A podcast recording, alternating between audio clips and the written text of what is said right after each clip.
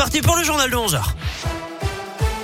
On commence par vos conditions de circulation qui sont fluides actuellement sur les grands axes de la région. À la une, cet énorme bug sur Internet en ce moment, c'est à cause de la panne d'une structure qui héberge des serveurs. Du coup, des milliers de sites sont inaccessibles actuellement. Faut-il durcir les sanctions en cas de fraude au pass sanitaire? C'est notre question du jour sur radioscoop.com. C'est en tout cas ce que prévoit le gouvernement alors qu'un projet de loi est étudié en ce moment au Conseil des ministres. Il prévoit jusqu'à 5 ans de prison et 75 000 euros d'amende en cas de fraude. L'exécutif qui veut pouvoir garder ce pass sanitaire sous le coude 31 juillet prochain, date à laquelle l'état d'urgence sanitaire sera alors prolongé, au-delà donc de la prochaine présidentielle. Un soldat français mort au Mali, le maréchal des logis Adrien Quélin est décédé à la suite d'un accident lors d'une opération de maintenance à Tombouctou. C'est la ministre des Armées Florence Parly qui l'a annoncé ce matin.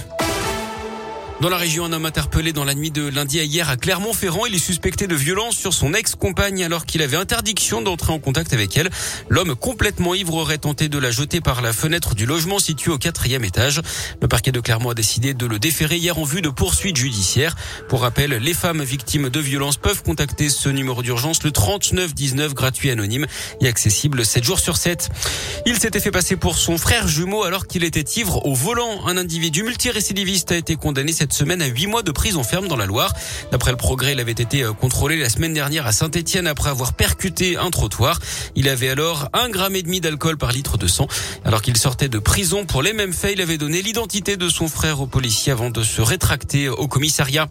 Les prêtres doivent dénoncer les faits de pédocriminalité. C'est le rappel de Gérald Darmanin hier, le ministre de l'Intérieur qui a reçu le patron des évêques de France qui avait expliqué que le secret de la confession était plus fort que les lois de la République après le rapport de la commission sauvée.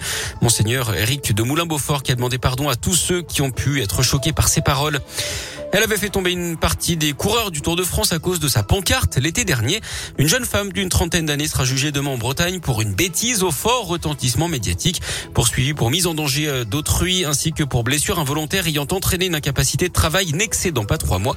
Elle encourt 15 000 euros d'amende et une peine d'un an de prison. Et puis personne n'a remporté le jackpot. Aucun joueur n'a une nouvelle fois trouvé les cinq bons numéros et les deux étoiles. Les 220 millions d'euros sont donc remis en jeu. Nouveau tirage de l'euro million. Ce sera vendredi. Du sport du foot, un nouveau pays qualifié pour le mondial 2022 au Qatar après l'Allemagne cette semaine. C'est le Danemark qui a décroché hier son ticket pour la prochaine Coupe du Monde. Pour les Bleus, il faudra attendre le mois prochain avec les deux derniers matchs des éliminatoires.